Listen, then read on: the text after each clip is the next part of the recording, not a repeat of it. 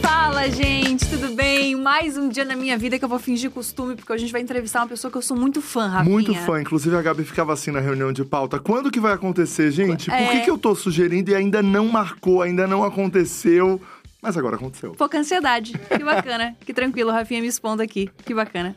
Mas a gente vai entrevistar hoje Luísa Brasil. Ai, gente, que chique, me sinto prontíssima. que alegria estar aqui, gente. Seja muito bem-vinda ao DiaCast. Obrigada, obrigada, meninos. Obrigada. Tô muito feliz, gente. Tô achando chiquésimo, chiquíssimo isso tudo. A gente também tá muito feliz. Você acabou de lançar um livro que tá aqui, inclusive, com a gente.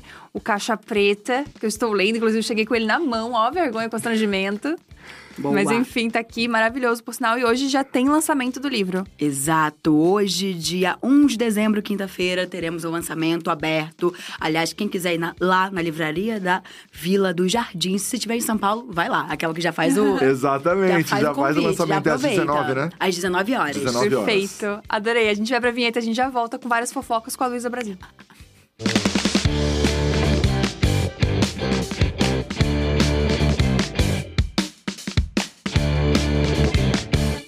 Aqui no podcast nós somos muito organizados. A gente gosta de começar Muito. pelo começo. Isso. A gente gosta de começar do, a trajetória completa mesmo da pessoa, entendeu? Ai, que bom, porque eu sou um caos, assim. Eu faço uma curva de É. narrativa, ela é bem doida. E a gente precisa explicar pra Gabi, porque a Gabi, ela não pegou a época do Fotolog, né, Gabi? Não Não, era peguei a época do nascida? Fotolog. Tô brincando. Mas é que a gente é 30 a mais. Então, é, a Gabi, ela não, não, Não, viveu... cheguei, eu não cheguei a ter. É, não, não, tu não chegou a ter mesmo. Não, eu acho que eu, sim, meu irmão de certo fez alguma coisa pra mim, mas eu não me lembro de mexer no Fotolog. Não sei como é que colocava uma foto, não sei. Não me lembro, pelo Tu, menos. tu não, tu não passou pelo processo de poder postar uma foto por dia. 10 comentários. eu não me 10 lembro. comentários apenas, só podia 10 comentários no Fotolog. É Posso isso. estar falando uma vez. Mãe, se eu tive Fotolog, comenta aqui. Porque eu realmente não me lembro, mas eu acho que eu não tive, não. Mas tinha tinha um limite de comentário. Lembro que o meu irmão tinha. E aí eu vi o dele. Mas eu não tinha quando era pequena. E Luísa começou no Fotolog. Exatamente. A minha carreira como influenciadora, que na época não tinha esse nome, era, influ- era ser popular na cidade, né? E eu sou. Hypada. Hypada. Mas era pop mesmo. Era pop. Pop. Anos 2000 era você ser pop na, na escola, na cidade, né? E eu, de alguma forma, em Niterói, eu tinha um fotolog que era não bombado. É, era bombado, sim, mentira. Sem síndrome da Não vou- não vou fazer humilde, É, não. Sim, porque eu tinha umas fotos, eu tinha um conceito de foto bom. Eu usava Olha. aque- aquela minha cybershot, eu fazia efeito sépia, preto e branco, tinha todo um climinha. E aí, nisso, assim, eu fazia o truque, eram só 10 comentários. Copiava e colava a cada 10 e transformava em 100 comentários. E consegui, não sei como, é, aquele... Tinha um Gold O Member Gold. que eles começaram a fazer umas ativações na época para alguns perfis. E eu ganhei um Gold Member. E durante uma época eu tinha direito a 100 comentários e acho que Nossa. quatro postagens por dia. Ou Olha. duas, não lembro. Foi, menino, esquérrimo. Que era tipo premium, assim. Era um premium, É. exatamente. Era, era o verificado de hoje em dia. Era o Era o Gold verificado. Member. É. Gente, que, que época, Gold. né? Do, anos É isso. 2000, mais de 20 anos. É, não, 20 anos. porque É, eu o acho que Fotolog uns começou 20, em é. 2002, 2003, começo da câmera digital. Nossa, a gente tá... não, a gente- Mas as, as millennials, ó... mas isso não tinha pretensão nenhuma de virar um trabalho. Não, nem pensava nisso. A minha ideia era muito mais expor, assim, meu lado criativo, é, meus looks, mas não o look do dia, porque nem tinha esse contexto Uhum. e esse conceito. Era, assim, mostrar meu, meu olhar criativo para as coisas, o que eu mais ou menos fazia, porque, sei lá, eu fui uma menina naquela época que era muito diferente para Uhum.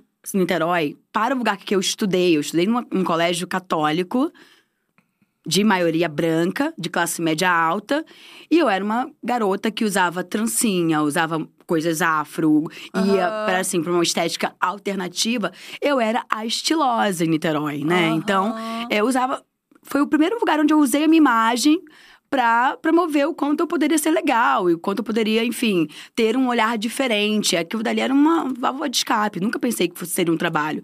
Mas o que é interessante disso tudo é que o Fotolog, ele virou uma rede social também, porque tinha os encontros dos fotologgers. Então, assim, tinha encontro no shopping, encontro de fotologgers de Niterói. Foi a primeira vez que eu acho que eu fui pro... Peguei um ônibus de Niterói pra ir pro Rio, pra ir pro encontro de fotologgers, enfim. É, então... E aí, eu tô- sou amiga ainda até hoje de gente do Dessa Fotolog. época. Dois- Meu duas pessoas que, eu- que eu sou amiga. Que e que eu encontro eventualmente em trabalho, trabalho com comunicação também. Aham. E a gente é amigo dessa época. Uma rede social de fato social, que vocês Exato. socializavam. Exato, a gente socializava e, e fazia os encontros presenciais. E aí fazia aquela foto, né? Aquela selfiezinha na Cybershop. Ah, com- Sensualizando. nossa, eu não tenho Uma uma foto boa da minha, da minha infância por causa disso. Que ninguém sabia tirar, ninguém sabia usar essa máquina. Não tem uma foto decente. Não, e sem contar que agora eu não tenho porque o que acontece? Não tinha nuvem. Era em disquete, Uhum. gravava CD-ROM. E Uhum. hoje em dia eu não sei o que, que aconteceu, porque ficava assim, ah, vamos imprimir. Mas você não imprime, deixa pra lá, o Uhum. computador muda. Aham. Eu tenho uma parte da minha vida que, quando o Fotolog foi deletado, quando eles desligaram a chavinha, eu perdi. Acho que eu não tenho quase nada. Talvez eu tenha de uma câmera que eu achei esses dias, achei um HD, um, Mentira. um HD muito velho, talvez esteja lá, se ele não foi corrompido. Nossa, mas isso é Tomara. maravilhoso. Tomara. Exato. Adorei. Mas assim, depois disso você entrou na faculdade de comunicação. E aí você já entendeu que comunicação seria o seu trabalho, de alguma maneira. Exatamente. Na verdade, tudo que eu comecei foi pautado em moda. A moda foi uma grande ferramenta, assim, desde quando eu era muito pequena, né, com meus pais, com minha mãe, principalmente, que me levava em salão afro, é, que me apresentava um contexto de moda até diferente do padrão Uhum. da época. E eu sempre adorei. Adorei muito esse, esse exercício que a moda tem de você estabelecer o seu lugar no mundo, sua, sua personalidade. E aí eu falei, não, vou fazer faculdade de moda. Só que, na, na época, faculdade de moda tinha alguns cursos. eh, e não tinha, óbvio, na pública, né? E também em poucas faculdades mais tradicionais. Aí meus pais ficaram, pô, Luísa, faculdade de moda e o concurso público? Aham. Né? Quem não é dessa geração millennial que o pai, mãe não falou do concurso público Exato. ou do trabalho na multinacional? Uhum. Falei, é, moda não vai tá tendo, não vai rolar. E aí eu falei, tá, se eles não estão apoiando tanto moda por conta até mesmo de uma insegurança, né? De pais negros que ascenderam socialmente e financeiramente por conta de é, estudo acadêmico, né? Formações mais tradicionais. Eu entendo hoje em dia a preocupação deles, é muito factível. Mas é, realmente a moda era uma coisa que eu amava. Eu falei, como fazer moda sem fazer a faculdade de moda. E aí eu pensei, o mais próximo disso é a comunicação, é o jornalismo. Porque enquanto eu não me restabeleço nessa carreira, enquanto eu não entro na moda, eu posso com o jornalismo fazer outras coisas. Então, E eu- falar, por exemplo, falar falar de sobre moda. né? moda, né? E aí eu fui para a faculdade de jornalismo, é, fiz PUC Rio, é, e eu amei, eu amei. Até experimentei fazer faculdade de moda ao mesmo tempo e foi frustrante para mim. Frustrante por quê? Porque naquela época era uma faculdade que fazia muito ah, o lugar de, de confeccionar roupas, né? Para quem queria ser designer, para quem queria ser um criativo, Pra quem trabalhar queria na indústria. é, pra trabalhar na indústria. E eu falei, meu, acho que não é isso. Eu acho que eu gosto de comunicar, eu gosto de me expressar, eu gosto de escrever, eu gosto de pesquisar. Então, eu vou ficar aqui no jornalismo mesmo, vou criar aqui o meu cantinho. Numa época que o jornalismo tava quase caindo também, o diploma, Ah. um caos, uma Uns loucura. 15 anos atrás. Uns assim, 15 né? anos atrás, Uhum. foi 2000, 2007, começou essa polêmica, Uhum. né, sobre o diploma. E o digital começou a acontecer também com muita força. Uhum. E aí eu falei, olha, eu acho que aqui tem um lugarzinho pra mim, pra falar de moda, pra entrar nos veículos. Então Uhum. eu falei, olha, moda, faculdade de moda.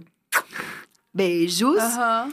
E fui pro jornalismo com força e que Você bom, foi a melhor escolha que eu fiz na minha vida. É? Foi. Sou que muito demais, feliz. que demais, porque eu até tava vendo um ranking das profissões que as pessoas mais se arrependem da formação, e jornalismo acho que tá em segundo lugar, se eu não me engano, tá, tá, tá assim, no, no ranking de pessoas que mais se arrependeram do curso. Nossa. É, Exato. Primeiro, primeiro lugar com 80 e tantos por cento, eu achei que tava em segundo. Falou o Leozinho, que é o nosso jornalista aqui da que é jornalista, no nosso ponto. É, eu acho também que esse lugar do jornalismo é, não é culpando as pessoas, porque realmente eu acho que na faculdade, hoje em dia, é, tem muita lacuna. Se na época que nós estávamos estudando o digital, ninguém sabia falar sobre o digital. Eu fiz uma monografia com um professor que, assim, não entendeu nada. Acho que ele não entendeu nada da minha, monografia. Ele falou, ai, ela vai passar, né, tadinha, tá aqui dedicada.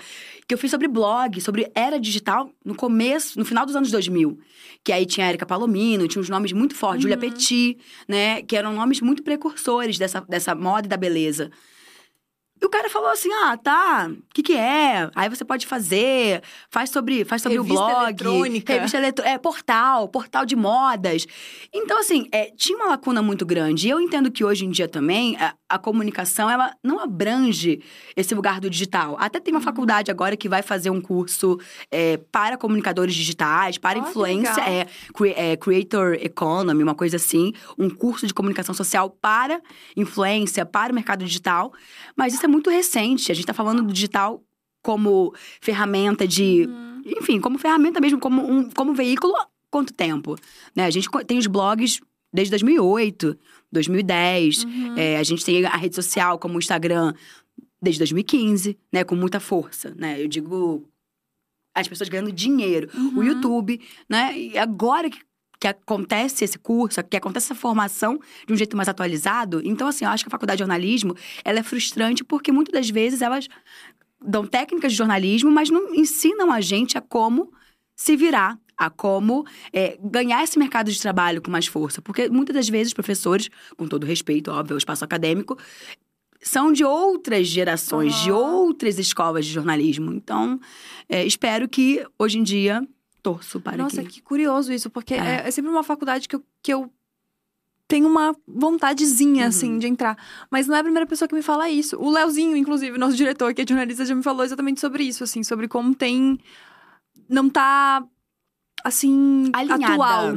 É, com as É, necessidades, é, com a é, demanda. é. com a demanda. Pois é, exato. e quando eu decidi trabalhar com jornalismo, eu realmente vi uma oportunidade. E isso foi muito importante, porque queria trabalhar com moda. Não conheço ninguém de moda. Uhum. Uma mulher, uma menina que morava em Niterói. E ah, não tenho costas quentes.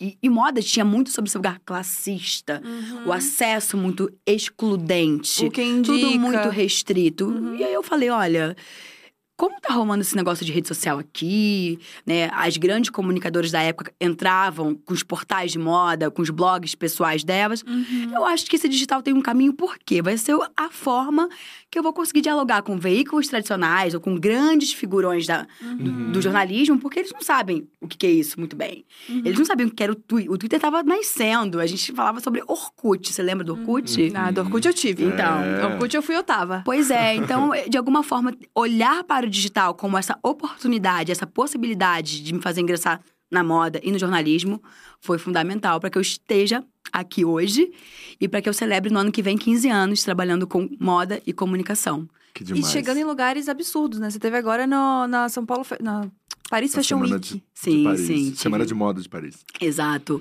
É, em março foi a primeira vez que eu consegui ah, ir para a Semana de Moda de Paris com o meu nome, porque eu já tinha feito Semana de Moda fora, mas com veículos que eu trabalhava. Já tinha feito Nova York, já tinha feito Milão, já tinha feito Londres, Nossa, menos Paris. incrível. E chegar um convite para minha casa com o nome Madame Brasil, Uhum. né, é, é algo realmente é um marco para mim, porque é, é, sei lá, sou eu, é a minha marca pessoal. Quem eu sou tá chegando nesse espaço, as pessoas estão vendo, estão percebendo.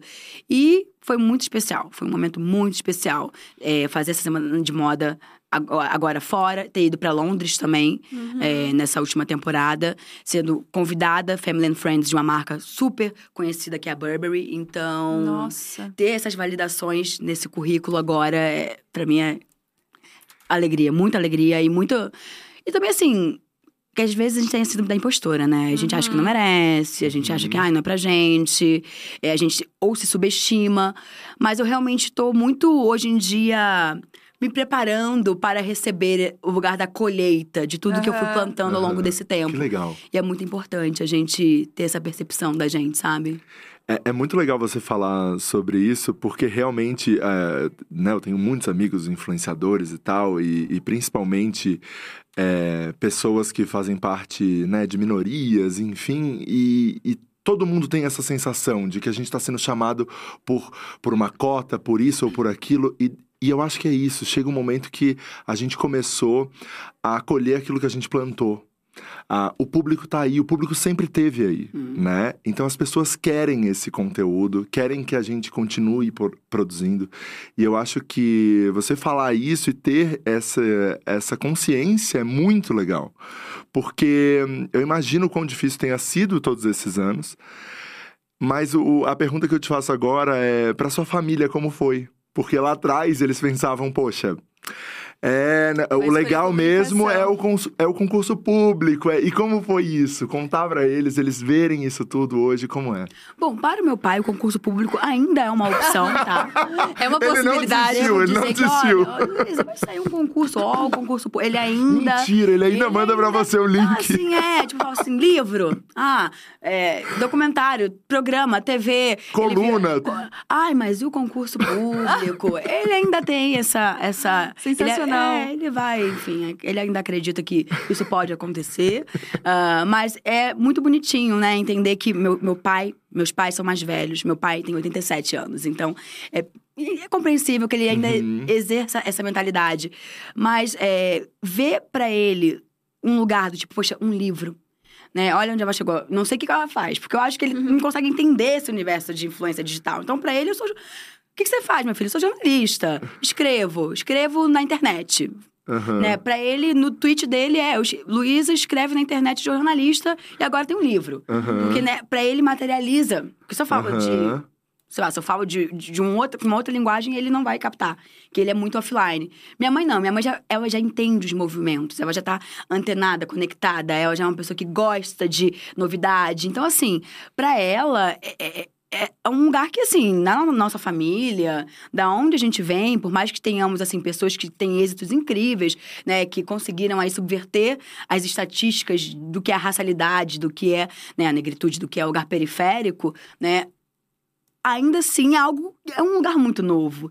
Então assim, eles ficam muito felizes, orgulhosos e muito envaidecidos, assim, muito, muito, muito envaidecidos. Eu fico muito feliz porque eu tenho sempre foi um ponto pra mim, sabe? É, que a minha escolha fizesse que com que meus pais se sentissem felizes, porque eu fui totalmente contra, né, é, o que talvez eles acreditavam que seria o sucesso. Porque assim, meus pais me botaram para estudar línguas. Eu fiz cinco línguas. Eu estudei inglês, estudei francês, estudei espanhol, estudei italiano um tempo. Alemão, estudei um ano de alemão. Então, assim, minha mãe tinha uma ambição de que o sucesso, meu sucesso seria fazer o Instituto Rio Branco para ser diplomata, Aham. né? E aí eu escolho fazer o quê? Moda, né? Ir para área de moda, que é uma coisa totalmente distante para eles do como se trabalha com isso, eles ficam muito envaidecidos e eu também fico muito orgulhosa e realizada de saber que, poxa, cheguei num lugar que eles estão felizes. Talvez não entendam muito bem, meu pai principalmente, o que eu faço, Aham. mas eles estão felizes, eles estão bem, eles estão confortáveis. Eles sabem que hoje em dia eu pago as minhas contas, é, consigo ter uma estrutura de uma empresa que eu tenho pessoas, tenho time, tenho equipe, honro com todos os compromissos. Então, é, eu fico muito feliz de dar essa. de dar esse conforto pra eles. Eu acho que eles ficam realmente muito mais aliviados de ver o quanto eu consegui me estruturar com aquilo que eu escolhi fazer. Nossa, achei isso muito legal. E você falando dos seus pais, eu fiquei muito curiosa pra saber como é que foi a sua infância, a sua adolescência. No livro você fala um pouco, quando você falou agora de salão de beleza, lembrei que no livro você fala justamente sobre isso, que foi os primeiros quilombos que você visitou, aquelas mulheres no salão de beleza, te ensinando tanto sobre autoestima e tudo mais. Então, como é que foi a Luísa criança, a Luísa adolescente, vivendo nesse mundo? Olha, é, é muito engraçado que eu tenho conversado muito com essa Luísa menina atualmente na minha terapia. Enfim, nas coisas holísticas que eu faço, em alguns rituais, em coisas espirituais que eu, que eu acredito. E ver o quanto foi importante, desde criança, ter tido entendimento sobre a minha racialidade, sobre a minha- minha negritude, e ver que eu não estava sozinha nesses espaços, mesmo que muito solitários, porque o salão de beleza, a beleza negra, me ensinou muito sobre o que é ser negro no mundo. E, ao mesmo tempo, também, o lugar da potência e do poder. Porque nesse salão que eu frequentava, o Afrodai, é, que ficava durante um tempo foi em Copacabana, no Rio de Janeiro, depois foi para Lapa, era um instituto cultural. Para além de um salão de beleza, era um instituto Nossa. cultural. E circulavam por, por ali nomes muito ilustres da, da cultura preta brasileira, né? Uhum. De políticos, é, passando por artistas, é, nomes da música, médicos. Então eu convivi desde muito nova com pessoas pretas em lugares de liderança e poder. Todas elas viviam suas ilhas, né? Porque eram lugares muito isolados. Uhum. Mas quando todo mundo se encontrava ali para falar sobre as suas dores, e isso sendo um salão de beleza, isso é muito simbólico. Então Aham. eu, eu fui crescendo, entendendo que eu poderia ser quem eu quisesse.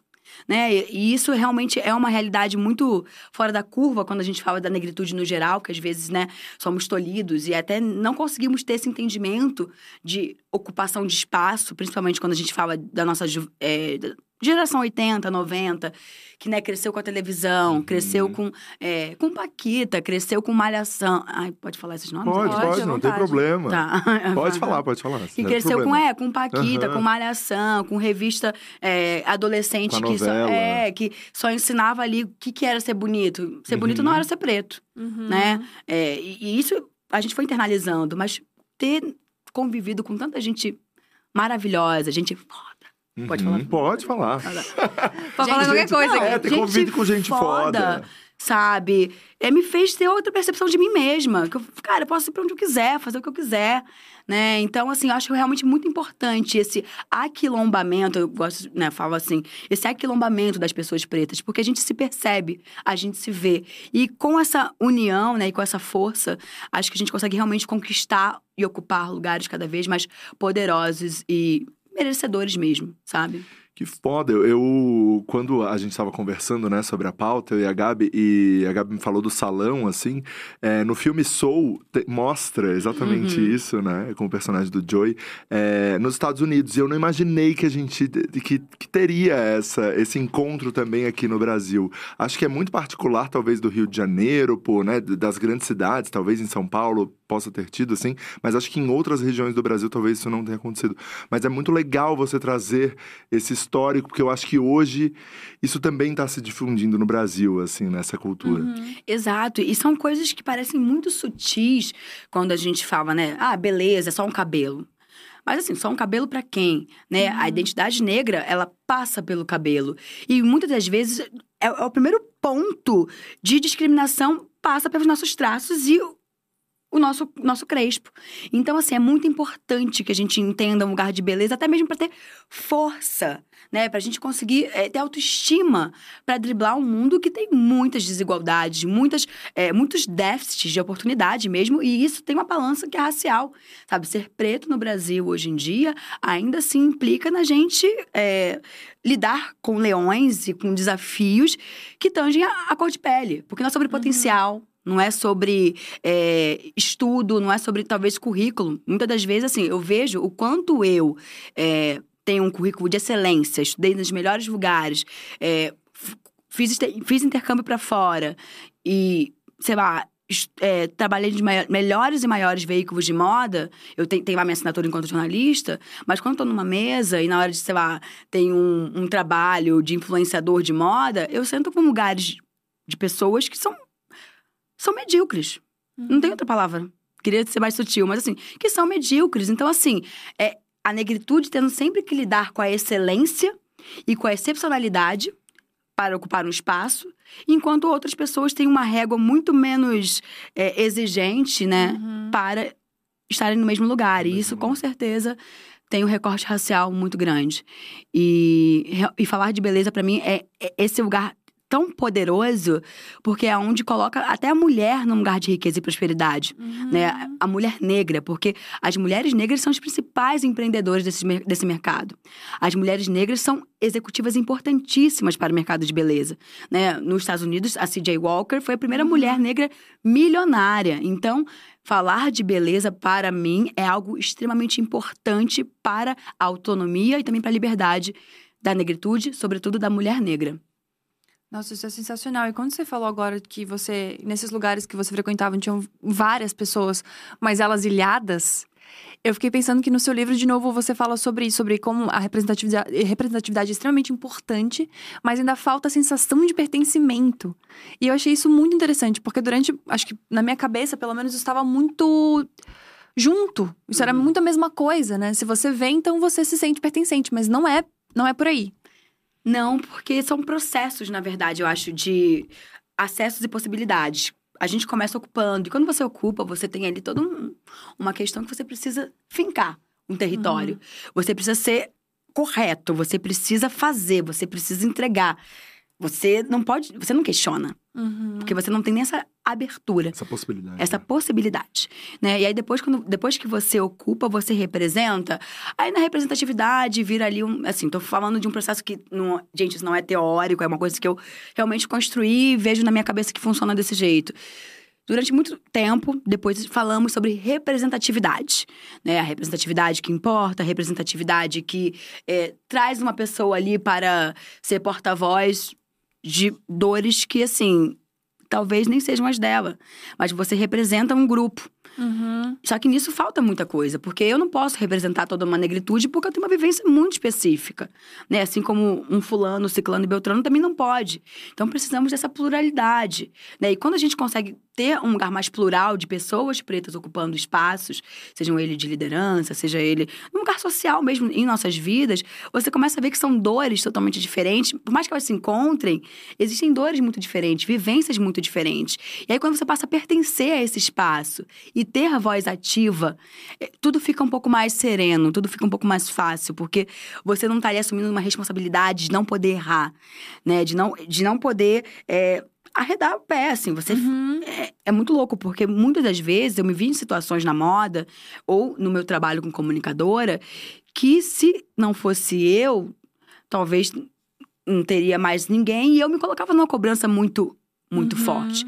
E óbvio que eu tô, assim, com todo respeito a vários outros amigos e colegas de trabalho preto que trabalharam com moda e jornalismo, mas são espaços que colocam a gente de muita cobrança. Do tipo, você tem que entregar a excepcionalidade. Você tem que, é você. Mas vem cá, você vira a, a negropídia uhum. de tudo. Né? Isso é muito dolorido, isso é muito violento.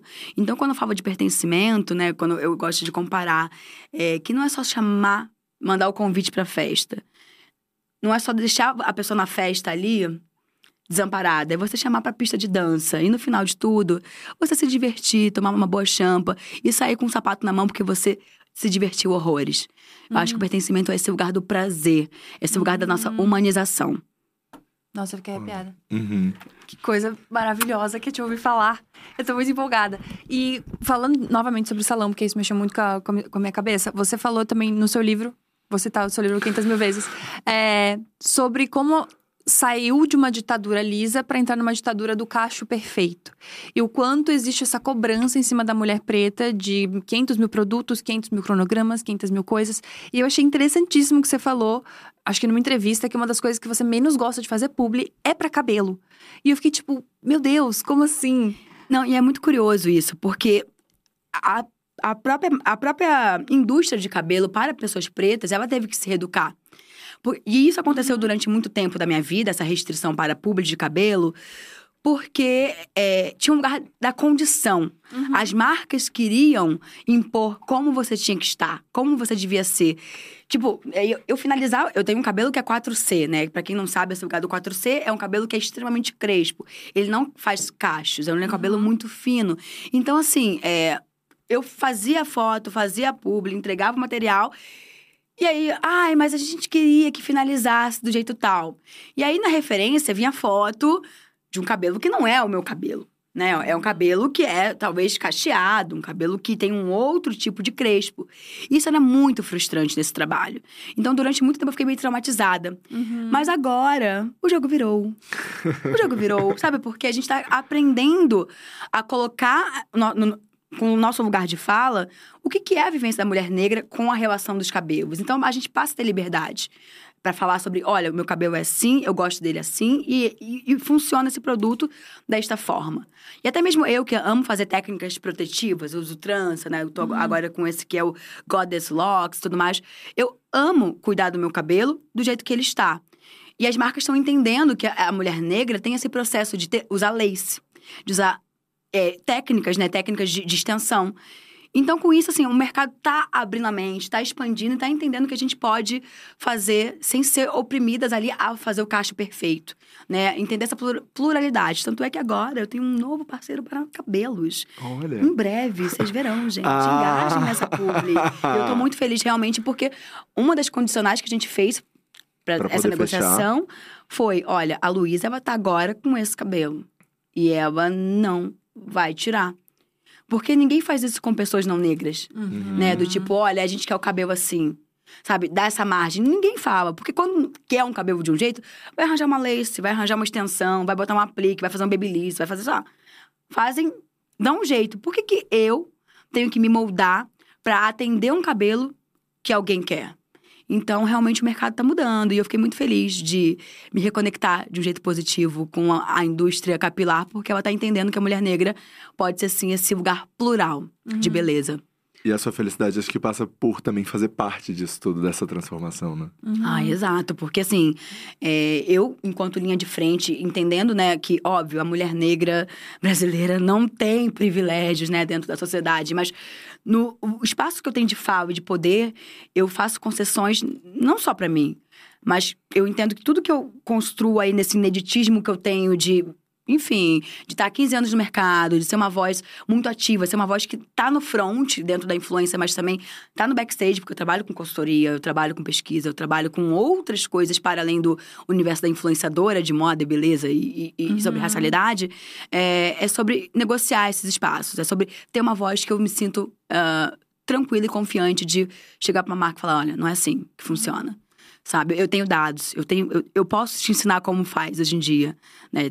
Hoje em dia eu tenho meu, meu escritório, que é o MacLab, onde a gente está trabalhando com grandes marcas para rever algumas narrativas do mercado sobre nossa identidade. E a identidade, eu falo, gente, nossa identidade em termos de Brasil, né? Que é um país que é negro, que é índio, que é branco. Como a gente consegue fazer com que todo mundo sinta pertencente na sociedade, né? Então, eu realmente acho que o meu ineditismo ele vem para ser essa linha de frente das- de conversas que talvez o mercado não que não esteja pronto, mas que o mercado precisa aí se recondicionar para que seja melhor para todo mundo, Uhum. sabe? E as mudanças foram acontecendo muito ao longo do tempo, né? Porque eu lembro de alguns textos teus que viralizaram há muito tempo atrás falando sobre isso. Sim. Carta, cabelo crespo, esse tipo de coisa que, tipo, foi muito inovador, porque não se falava sobre isso mesmo, assim. E hoje em dia eu percebo que existem essas pautas, assim, aqui mesmo na Dia, Toad, a Mona, muita gente falando sobre cabelo sobre saúde, cabelo da mulher preta.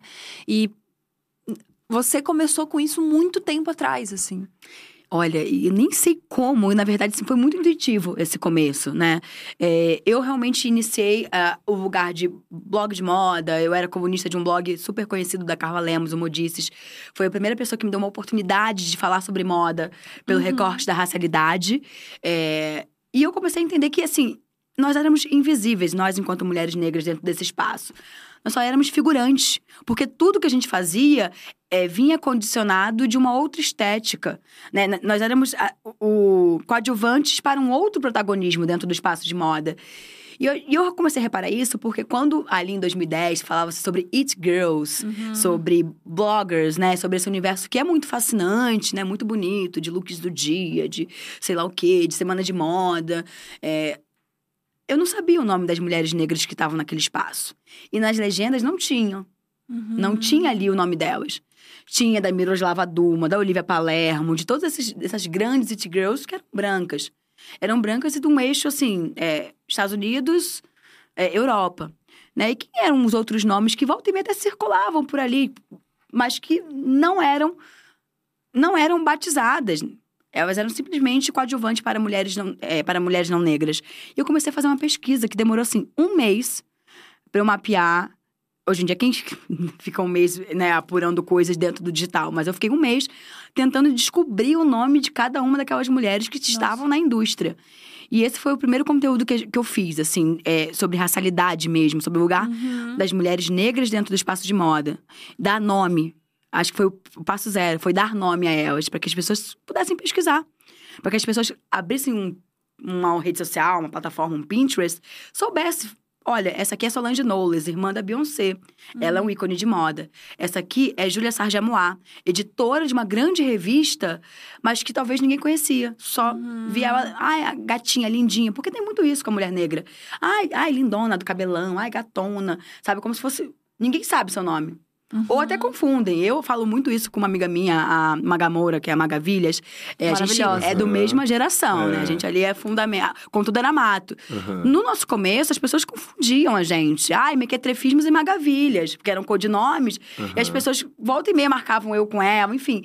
Porque as pessoas não tinham essa preocupação em saber quem é a mulher negra que estava naquele espaço. Ah, ah é uma, ah, uma bonitona, tem cabelão, ah, do cabelão Estilosa. estilosa, sabe? Então, assim, eu acho que um passo muito importante foi a gente nomear essas pessoas e mapear mesmo.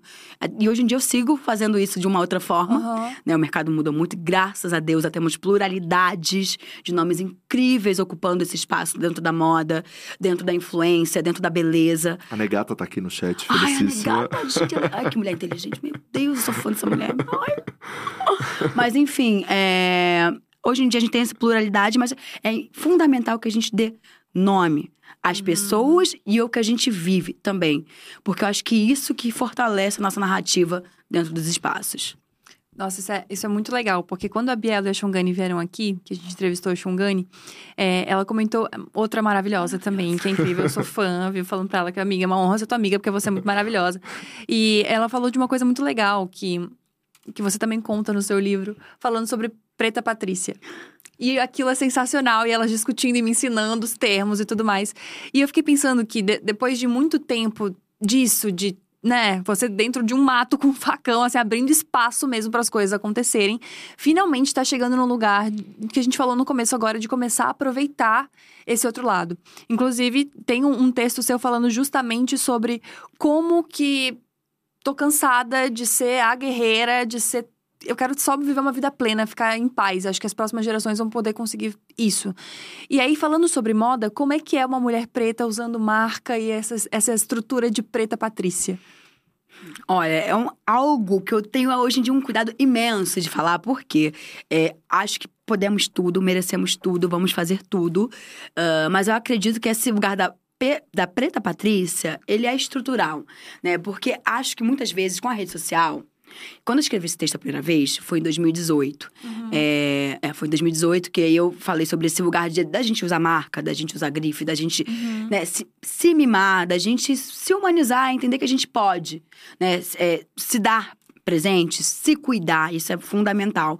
E eu acho que o passo um de uma mulher que é preta, Patrícia, é esse: é o, é o cuidado. E é o cuidado com a sua mente, é o cuidado com o seu corpo. O seu corpo não é sobre malhar, não é sobre né, atingir um padrão de beleza corporal, mas assim, é ir ao médico, né? Porque as mulheres negras, quando a gente fala em mulheres negras, as nossas taxas em termos de SUS, né, de enfim, de várias questões com o nosso corpo, de saúde, é, nós somos as mais debilitadas e fragilizadas do sistema de saúde brasileiro. Então, assim, a gente se dá o luxo de poder ir ao médico, fazer coisas básicas, desde um preventivo até um, um- um exame de, é, de câncer, de para prevenir câncer de mama, tudo isso é importante e muito básico. Eu acho que o passo um de uma preta patrícia é se estruturar. É cuidar da sua saúde física, cuidar da sua saúde mental, entender em que lugar a espiritualidade, ou o que você acredita ou não acredita, isso é importante pra você. Pra depois você ter mentalidade, ter saúde, sanidade pra você trabalhar beça, conquistar espaços, se sentir forte, potente pra você conseguir ganhar o seu dinheiro, se estruturar, ter a sua casa, ver se sua família tá precisando de alguma coisa. E aí sim você ter a bolsa, ter a joia, ter tudo isso. Então, assim, eu sempre falo hoje em dia da importância da gente entender a construção desse caminho da Preta Patrícia, porque a rede social, ela é muito bacana, ela é muito inspiradora, mas ela também pode ser uma armadilha imensa, porque eu vejo também muita gente que faz o caminho inverso. Olha, sei lá, o primeiro dinheiro, o primeiro salário suado que ganha, torra tudo numa bolsa Uhum. né? É, o primeiro, a primeira publi, no caso dos Uhum. influenciadores, que, que entra, é, cria um universo ostensivo que, no fundo, não justifica, não compensa, a, a conta não fecha. Uhum. E aí estamos construindo uma geração de jovens, principalmente, principalmente jovens pretos, muito endividados. Então, é, eu sempre falo que, gente, traçar a jornada da Preta Patrícia é sobre a construção do básico. Primeiro, se estruturar. Estuda, faz curso, trabalha, né? Vai ganhando seu dinheiro, faz seu pé de meia. né? Falando se você que eu sou a vovozinha, né? Faz seu pé de meia, né? Se prepara, porque depois você vai receber, a bolsa vai vir, Uhum. o óculos vai vir, o look vai vir, a viagem executiva também, sabe? Mas não se engane, porque é, realmente eu, eu me preocupo muito com o jovem que olha isso do lugar ao contrário, porque se, se, se vê ele na rede social, se endivida, e aí depois vê que, gente, é, a bolsa em si não, não trouxe nenhuma satisfação. No fundo, gastar aquele dinheiro não trouxe nada. Não é sobre isso. Não é sobre só isso. Uhum. É sobre realmente a gente ensinar a juventude preta a se estruturar. Entender que luxo também é ter saúde. Luxo é cuidar da cabeça. Luxo é você ter aí suporte para qualquer imprevisto, qualquer eventualidade. Luxo é você ver que seus familiares, que seu pai, sua mãe estão bem. Uhum. Tudo isso é, é- é o luxo principal. E aí depois a bolsa vem. Depois a colheita vem. Depois a colheita vem. vem o ouro, vem tudo. Que demais. O Pedro acabou de falar, que papo incrível. Acabei de conhecer a Luísa e acabei de comprar o livro e já tô muito ansioso pra ler. Comprem. Muito adorei. legal. A gente tava falando de artigos de luxo agora, né? E a gente tem uma informação que é extremamente maravilhosa no roteiro, que você teve oito relacionamentos isso é bom. até acabar o livro. E tem um texto que fala que justamente amor não pode ser um artigo de luxo. Amor não é um artigo de luxo, então. Temos, temos muito amor por aí. Temos muito amor. Estamos procurando. Estamos procurando, na verdade, esse amor. Assim, na, na verdade, meu, meu amor. Primeiro que eu estou à procura, de fato, é o meu amor próprio. Ah, óbvio que tô falando sobre isso, porque eu, tô- eu falo isso em terapia. Então, eu até tava falando com a Fê, minha assessora, sobre a minha prioridade ser eu mesma, né? Uhum. Então, assim, dentro de tanto trabalho, dentro de tanta coisa que eu faço, de tanta conquista, se eu não me priorizar nesse lugar do amor, ninguém vai me priorizar. Que é leonina também, né? É tem, esse, leonina. tem esse lado importante. Leão. Ela é leonina. Então, é, tive, sim, oito namorados, namorados, namorados, enfim. Tive pessoas, oito pessoas Aham. nessa minha vida afetiva até o momento, até o fechamento dessa edição. Quem sabe eu saio namorando? Quem sabe, Até, até o final desse podcast foram, oito. quem sabe um trisalzinho? Não, Até então, porque tá todo mundo solteiro, né, é, Gabi? a nossa questão com o Rafa é que ele não consegue sair. é, Você teve oito relacionamentos até o final, o final do livro. O É. Rafa tá aí há oito anos solteiro, não teve um relacionamento nem livro. Mas o que É. acontece? Eu acho que tem um lugar muito delicado e quando eu trouxe esse texto, foi, mu- foi muito engraçado que esse texto eu fiz depois que eu fiz uma sessão de ayahuasca. Amei! É, Maravilhoso. então. E aí eu tava assim na cama pensando sobre isso e eu escrevi, assim, escrevi sobre esse lugar do, dessas relações, porque a mulher negra, um, geralmente vive um lugar da solidão, e tem até um termo pra isso, né? Solidão da mulher negra, na qual muitas de- das minhas amigas e de pessoas que eu conheço não se relacionaram ainda. É, eu me relacionei com oito pessoas, isso não quer dizer que isso é bom necessariamente, essa quantidade, porque nem todos foram sobre qualidade. Mas também, é, nem tudo é sobre qualidade mas também sobre entender o meu lugar no mundo. Porque da minha última relação, quando eu terminei, é, eu- nossa, me deu um clique assim, do tipo, pronto, cara. é, eu preciso me entender. de um- eu não posso caber nas minhas relações, Nossa. sabe? É, essas relações elas vão vir de acordo com o que eu estou vivendo, com o meu momento, né? E fazer o caminho contrário, porque o que acontece, até pela solidão mesmo. Aí a mulher negra que é mais solitária e que vive aí questões mesmo ah, de se relacionar, a gente acaba querendo se adequar muito, Uhum. né? Em tudo. Muito diplomática, e principalmente nesse lugar muito conscienciosa quando a gente vai se relacionar, né? Pra fazer aquilo dar certo. Uhum. Mas não, não dá pra forçar a barra, sabe? E eu preciso entender que, caramba, o que, que eu quero? Como é a pessoa que eu quero? Sabe? Ela, ela quer caminhar junto comigo, ela não quer é, me culpar por conta dos meus sucessos, por conta da minha obstinação com o trabalho, porque Uhum. realmente, pra mim, né? E aí, independentemente de eu namorar é, homens, mulheres, homem preto, homem branco, eu sou mulher negra.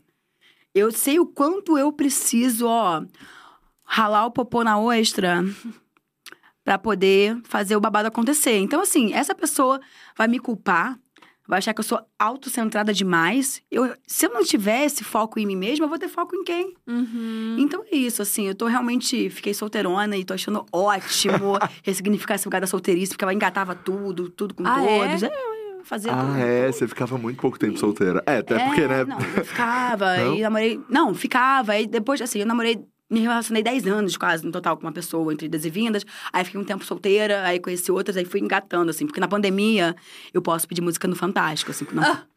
Comecei com um, aí... Enfim, é, fui engatando.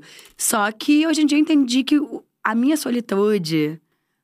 Eu comigo mesma é a melhor relação que eu posso ter hoje em dia. E quem vier junto no rolê, vem que tem. Mas assim, eu preciso me relacionar comigo mesma, sabe? Olhar para mim.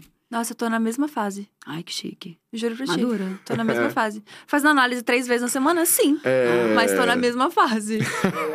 Tô na- Porque isso é, é muito difícil, na verdade. Porque eu tenho uma. Eu escrevi sobre isso, inclusive, no meu segundo livro, se Deus quiser, vai sair logo. Que é justamente sobre isso, de como parece que a gente se gosta mais quando a gente tá solteira. É tão difícil a gente encontrar autoestima e a valora, tipo, valor, valorizar a gente mesma quando a gente tá dentro de uma relação, né? Uhum. É muito mais complicado, assim. Então, por isso que às vezes a gente fica meio perdido mesmo. Não, total. E, e para mim, esse ano foi fundamental que eu mudei minha terapeuta. Uma mulher preta me atende e Ah, é hora. maravilhoso. Ela me humilha horrores. acho. Ai, eu falo assim, me humilha mais, assim. Eu, tipo, ai, me humilha mais. Quero sair Vem. daqui, quero chorar. Quero chorar, quero. Hoje eu não tenho nada. Eu não tenho nada, não vou falar nada. Mentira, chega assim. "Uh", Desabada. Mas toda a minha são vida as na análise. Essas são as melhores. Isso foi um ponto maravilhoso. Sessões. E quando eu estava no começo desse ano, num lugar da minha vida muito fragilizado, porque eu fraturei meu, meu tornozelo, fiz uma cirurgia, fiquei de bota 40 dias com o pé pro alto, Nossa. peguei Covid, a minha casa estava em uma reforma, estava tudo abaixo, assim, era eu, cadeira de roda e assim, umas colunas, os vergalhões, umas coisas assim acontecendo. É, eu. E aí eu terminei uma relação, e aí eu falei com uma amiga minha. Falei, cara, mas o que, que eu vou fazer agora? O que, que você vai fazer? Você vai cuidar do seu pé, você vai cuidar da sua casa, você vai cuidar da sua vida. Você quer mais do que isso? Eu falei, cara, Pode crer. é isso, eu vou cuidar da minha vida. E foi assim. Eu vou terminar essa reforma. Foi essa reforma geral, porque eu, assim, assim, ó, né? botei cronograma, cronograma na reforma, um, dois, três, vamos acabar com isso logo. Fiz, assim, físio, seis, tô- que nem você na terapia, mas assim, eu fiz seis vezes por semana. Eu fiz Caraca. três tipos de físio diferentes. Eu fiz uma físio esportiva, uma físio mais pautada em holística, porque tinha ali, Uhum. é, tinha uns, umas outras coisas, umas barras de sei lá o quê, umas Ai, pedras amei e que você mais. é assim, E sabia? aí eu fiz sou uma, assim. um- uma físio home care também pra eu me adaptar na minha casa. Seis dias de físio, me cuidando, fui a todas as médicas, arranjei uma dermatologista babadeira. Enfim, fui cuidar de mim, fui cuidar de mim. E aí eu venci essa batalha gloriosa em Paris. Eu voltei a andar em Paris. Então, assim, que Nossa. coisa melhor. Incrível, que incrível. Assim, gente, eu não sou colonizada de achar que Paris é melhor do que. Não é, não é isso, não, mas é porque eu cheguei na semana de moda, porque eu fui convidada. E aí eu falei, cara, eu quero chegar na Paris Fashion Week de março, eu quero chegar andando. Eu quero chegar andando, então eu vou fazer tudo que for preciso. Além, né, além, além da coisa da terapia, da terapia, da físio, eu fui. Arranjei lá meus mentores, meus guias, me ajuda, pelo amor de Deus, o que, que eu faço, como eu me organizo aqui. E, de fato, assim, atingi meu objetivo, que é chegar andando, até botei um saltinho. Ó, Você E é ocupou isso. esse É a espaço. gente se amando, a gente cuida da gente. Né? nossa, Isso é fundamental. Muito Completamente apaixonada por isso. É, tem, temos perguntas aí, Rafinha? Então, as pessoas estão muito. As pessoas, é, estão muito Elogios felizes, estão muito, estão muito encantadas, né? As pessoas estão muito encantadas e é isso, isso que é muito legal também, porque aqui no Diacast as pessoas é isso, né? A pessoa vai conhecendo outros, outros influenciadores e outras pessoas que estão trabalhando já há bastante tempo na internet. Adorei. Antes da gente ir pro bloquinho da fofoca, é, vamos perguntar um pouco sobre o livro. Que eu queria Isso. saber como é que foi esse processo, porque ele começou com a coluna na Glamour. Isso. E aí virou livro. Como é que foi essa curadoria? Como é que foi esse processo? Como é que foi? Como é que tá sendo pra você, né? Porque você tá no meio do lançamento. Ai, gente, realizador. Meu nenê nasceu hoje, tá? É, Começou, na verdade, eu já queria escrever um livro, tinha muita vontade de escrever, só que eu achei, a princípio, que seria um livro sobre moda. E comecei a rascunhar isso, eu falei, hum, não sei, eu acho que tem aí um outro passo. E fiquei pensando, falei, nossa, eu, sei lá, eu tenho tantas pensatas, eu, eu escrevo tanta coisa, já escrevi, já escrevi tanta coisa na Glamour. E se a gente pegasse esses textos e fizesse uma retrospectiva, né? É o quinto ano. Então, falei, poxa, tem texto à beça, porque 12 meses né? 12 vezes, 12 vezes 5, 60. Não sei. É isso, é isso. Ah, ela fez mate... ela, ela- a matemática dela é um pouco defasada, gente. É, não dá pra ter tudo. Então, assim, é, eu falei, cara, tem muito texto aí. Eu acho que isso pode virar um compilado. Porque as revistas, por mais que as pessoas tenham impresso, eles se perdem. Uhum. E aí a gente conversou, né, com a revista pra ver a possibilidade. é, com o grupo, né, ah, com o grupo... Globo. Que, com o grupo Globo Condenate e tudo mais. E eles acharam demais essa ideia, né? De migrar o jornalismo da revista para um livro. É até uma forma de fazer uma conexão, né? De, de- dois formatos editoriais, como, enfim, como um cross mesmo, um cruzamento. Então, falei, cara, vamos lá. Então, vou pegar esses textos, vou rever. Só que no que eu fui revendo os textos, principalmente do começo da carreira, né? De 2018, 2017 para 2018, eu falei, nossa, como eu mudei Uhum. como o mundo mudou. Como também algumas coisas que eu falava ali, do feminino, da racialidade, como essas coisas também mudaram e evoluíram, algumas até regrediram por conta eh, de questões que nós tivemos aí, alguns atrasos, né, Uhum. retrocessos que tivemos. Falei, cara, não, pera, eu não, não vai ser tão fácil assim Uhum. eu vou reescrever. Então, muito do que tem no, no- no- a maioria, na verdade, das, das crônicas escritas foram do zero. Eu, eu capturei e resgatei, é, acho que três textos, que foram os textos que viralizaram, porque eu acho que era Aham. importante contextualizar o momento em que eles aconteceram. Né? E eu Uhum. cito isso, menciono isso, que é a carta ao cabelo crespo, né? São duas cartas pro cabelo e tem mais um que, gente, agora eu não lembro, que ela tá meio. Ela tá bem maluquinha. ela tá meio, meio cansada. E aí, assim, a gente resgatou esses três textos e no mais foi tudo edificado do zero. E Nossa. a parte sobre afeto, sobre relacionamento, que foi assim, a parte que eu falei assim, meu, foi a mais recente, porque eu não tinha. Tava ali assim, Uhum. pendente, procrastinando, a gata tava ali, ó, jogando. Foi a parte que eu escrevi no começo desse ano e é uma parte que eu, eu me desafiei a colocar no livro tudo que eu falei sobre relação, né? E de lugares que muitas pessoas talvez nem sabiam, nem conheciam, né? E eu realmente me abri, assim, falei, olha, deixa vir do coração, porque assim como eu, principalmente as mulheres pretas, né? é, que se sentem muito solitárias nesse espaço afetivo, talvez elas se identifiquem com algumas delas, né? Inclusive essa questão com a relação homoafetiva, uma relação com mulheres, né? É algo que, não sei, nu- nunca calhou de eu falar sobre isso publicamente, pessoalmente, mas falar sobre por que a mulher negra muitas das vezes tem um circuito de muito pudor para lidar com novas formas de se relacionar, trisal, Uhum. relacionamentos não binários, né? É, por quê? Porque isso tem um fator histórico, né? É, tem um é fator genial. social. Então eu falei, cara, eu vou, deixa vir do coração. Ela tá aqui escrevendo o, o livro com a perna pro ar, vai, vai tudo. Aí na revisão eu falei, será, gente? será que eu boto isso? Mas eu falei, não, vai, deixa nascer. Se liberta. Que eu acho que fazer esse exercício de me libertar é, vai libertar outras pessoas, principal- principalmente mulheres negras. Cara, foi uma das coisas que eu falei quando a gente tava na reunião de, de pauta sobre, sobre a entrevista, que eu falei justamente sobre isso. Falei, cara, ela, ela coloca umas coisas no livro, assim, muito disruptivas, muito diferentes, muito, muita coisa, sabe? E eu fiquei pensando, não deve ter sido fácil, de fato, né? Tipo, Não. depois ver aquilo tudo pronto e as pessoas vão poder te julgar sobre aquilo. Então, assim, um nível de exposição e de vulnerabilidade muito grande, assim. Eu achei sensacional por isso. Pois é, e aí eu comecei a. Falo muito em terapia, né? Eu comecei a pensar que realmente, ah, eu vou me expor. O que é o limite da exposição, né? Porque de fato eu não tô expondo ninguém, não tô expondo nenhum nome, não tô expondo nenhuma pessoa, Uhum. né? Mas tô pegando a minha vivência, o quanto isso pode ser inspirador, né? Eu falei sobre vibrador, enfim, gente, tem, texto sobre. Tem de um todo, tá? Na parte de afeto. Mas como isso pode ser libertador para as mulheres, né? E eu vejo, né? Eu convivi com muitas mulheres negras na minha família e sei o quanto tem um lugar reprimido de vontades, de desejos, de uma série de coisas, mas que talvez esse lugar do, do afeto muito difícil, desse afeto sofrido, fez com que el- elas muitas das vezes se condicionassem a relações que nem sempre estavam felizes, ou que talvez homens nem cuidassem, principalmente homens, não cuidassem tão bem delas, mas era mais importante est- estar casada do que ser feliz e ser livre. Então, eu Uhum. realmente quero que esse que esse que essa pauta, que essa que essa que esse pilar do livro seja muito inspirador principalmente para mulheres negras. Nossa, com toda certeza. A gente tem uma pergunta aqui que mandaram no chat. De onde surgiu o nome da plataforma dela, Mequetrefismos?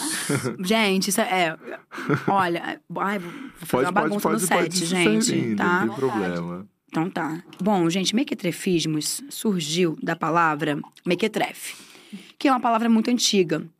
E aí, eu tava conversando com umas amigas minhas quando a gente começou a pegar adjetivos calhorda, impostora, salafrária. A gente começou a fazer umas. falar umas coisas, a gente lembrou, assim, de Uhum. adjetivos muito velhos. Falei, cara, mequetrefe, isso é muito bom. Mequetrefe é muito bom. Isso é mequetrefe. Que novela antiga tinha muito mequetrefe. Aham. E aí, quando eu fui pra Londres estudar a primeira vez é, fora, eu montei um blog. E aí eu falei, cara, eu não quero que seja o meu nome. Não é sobre mim, é sobre vivência, é sobre.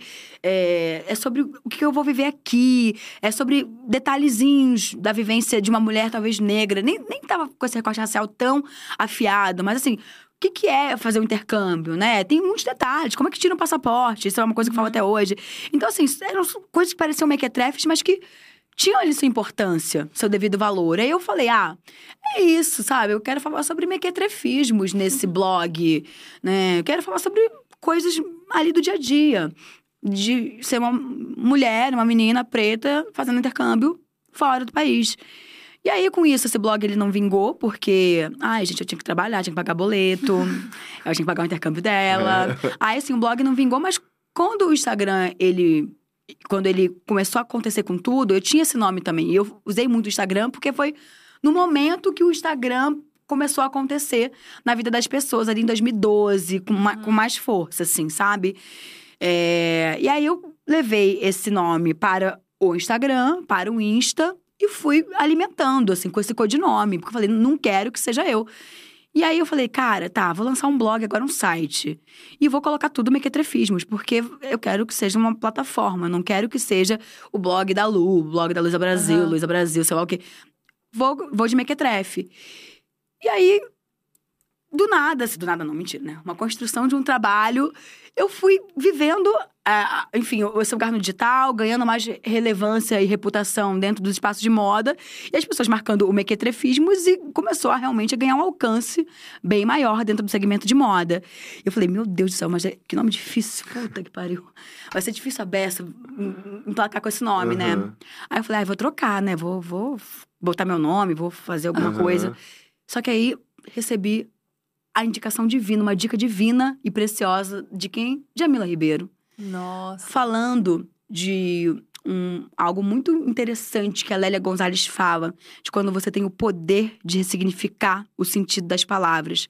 E que para ela tinha, de alguma forma, é, mudado o sentido da palavra mequetrefe. Porque toda vez que ela ouvia isso, ela já não conseguia mais associar com algo fútil, bobo, com algo tão Uhum. superficial, mas com algo importante, relevante, com aquele detalhe sutil que merece ser lembrado. Então eu falei assim: ai meu Deus, agora. Aham, acabou. Vida Agora que segue. Agora é mequetrefismos, ela sabe a sua letra M-E-Q-E em várias línguas, porque quando ela tá na gringa, o povo acha. Ela criou. E porque você fala três Eu línguas? falo, eu falo cinco. Ah, cinco? Não, me- ah, não, calma. Eu sabia que não, você tá pera. aprendendo outras três. Não, aí. não tô aprendendo. Não? Não? não, tô aprendendo agora mais nada, gente. Chega, eu vou aprender agora. a- a- Não, não, pera, calma.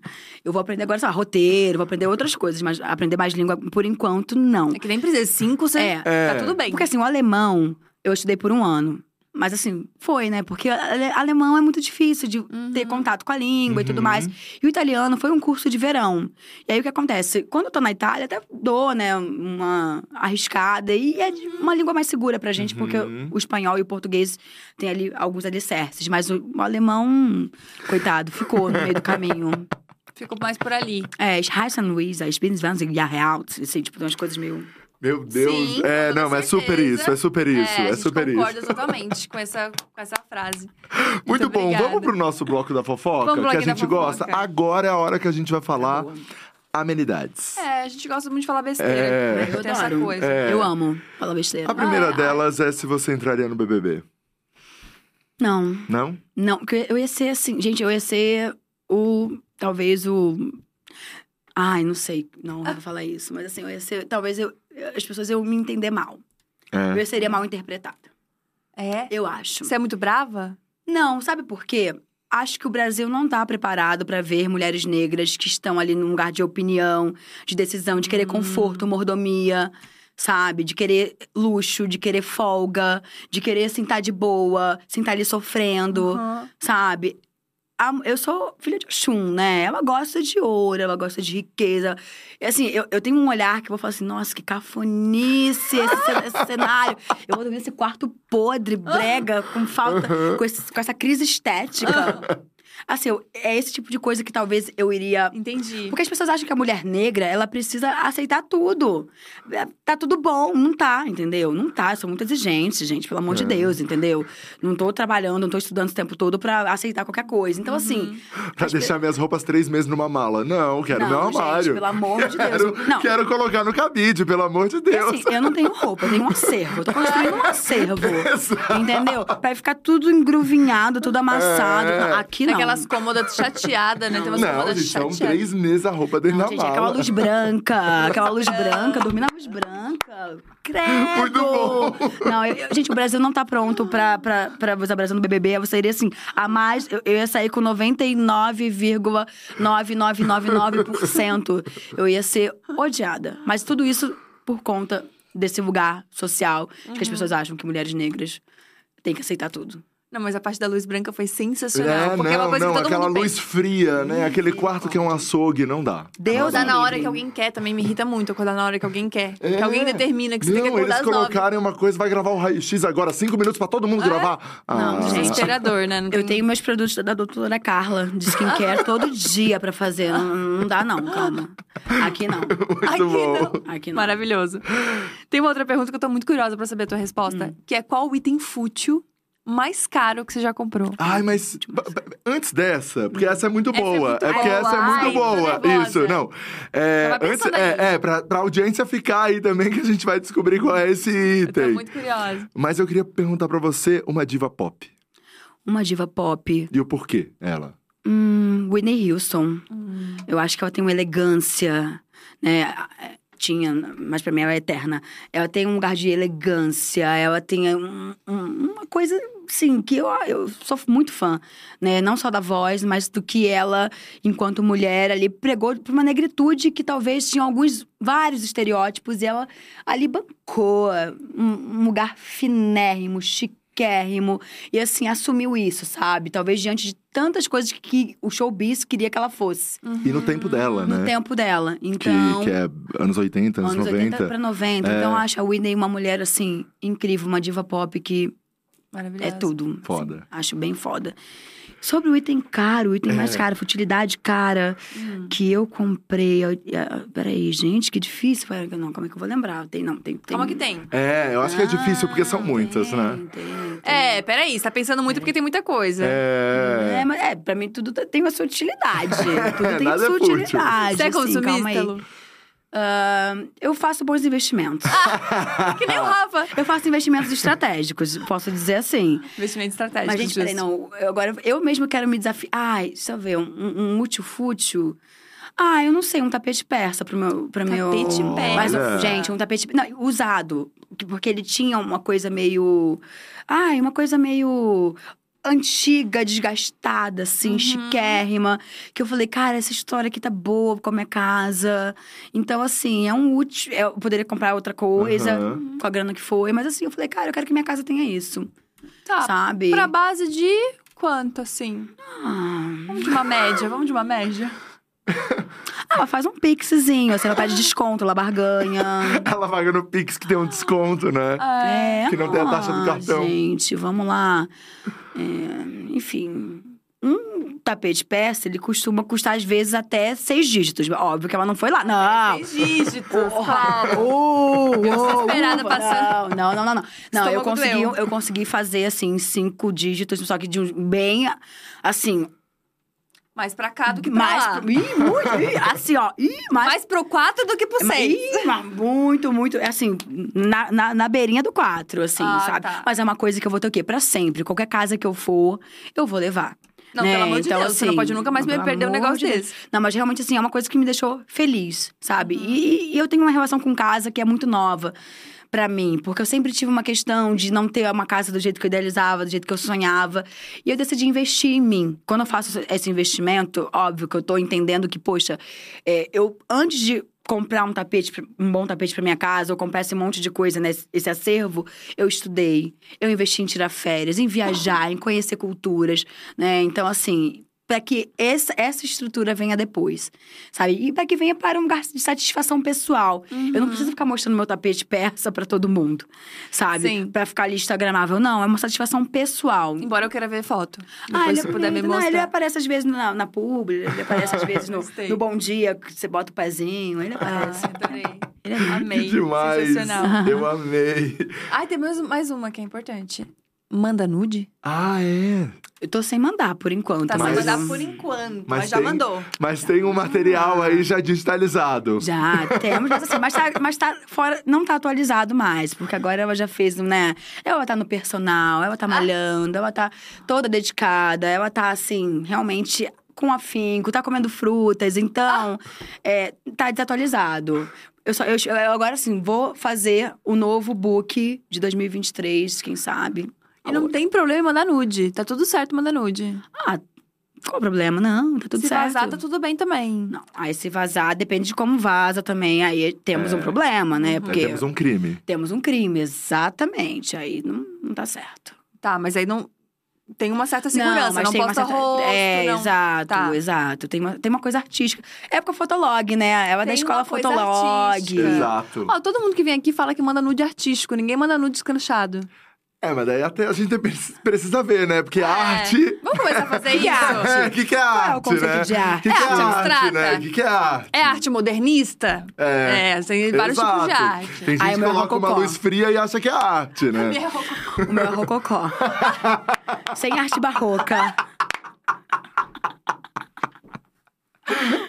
muito bom, muito bom. Não, sensacional. Ai, o povo amou. O povo amou, a galera tá muito, muito feliz aqui, foi muito legal. Então, hoje vamos fazer a última chamada para quem tá em São Paulo. Isso. Hoje, 19 horas, Livraria da Vila dos Jardins, tá? Tem metrô perto, o Uber ali da Paulista sai em conta. Vai lá, gente, vai me dar um beijo. Quem tem o livro já leva pra assinar, que eu comprei uma caneta dourada linda.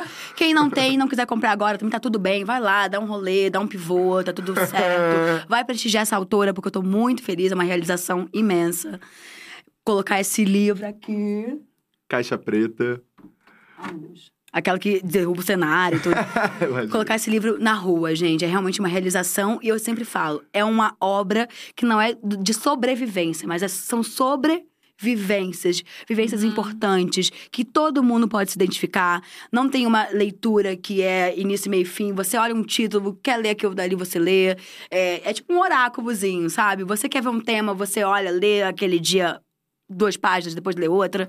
Então é, é uma experiência caixa preta que eu quero que todo mundo conheça e se divirta e aprenda, questione também sobre tudo. Maravilhosa. Demais, amei. Foi um prazer, sou muito sua fã, você é incrível. Te conhecer pessoalmente foi maravilhoso para mim, então muito obrigada. Ai, gente, eu que não tenho roupa para estar aqui com vocês. Ah, imagina. Nossa, eu não tenho roupa. Eu tô muito feliz, tô muito contente. E, e que orgulho ver o nosso lugar de comunicação, assim, ocupado por pessoas tão inteligentes, generosas. Enfim, com conversa boa entretém, mas informa, educa. Eu acho que isso, o digital, ele é mais feliz com vocês. Ah, é sua fofa, brigadíssimo. Obrigada, Brigadíssimo, foi incrível. Rafinha, muito obrigada por tudo, como Obrigado, sempre. Gabi. Vamos pra esse final de semana, então, vamos né? Pra... Você, você vai, a gente é, sabe que você vai. Vamos pra esse final de semana aí. Eu fico mais indoor sempre, mas o Rafinha, uma coisa que ele vai, é vai. É isso aí. Semana que vem a gente tá de volta. Se você perdeu essa entrevista incrível ou tantas outras maravilhosas que a gente fez por aqui, é só se inscrever no canal, ativar o sininho e a gente tá em todas as plataformas possíveis. Spotify, TikTok e também no Instagram com diacast.oficial. Beijo grande e até semana que vem. Tchau, gente. Tchau.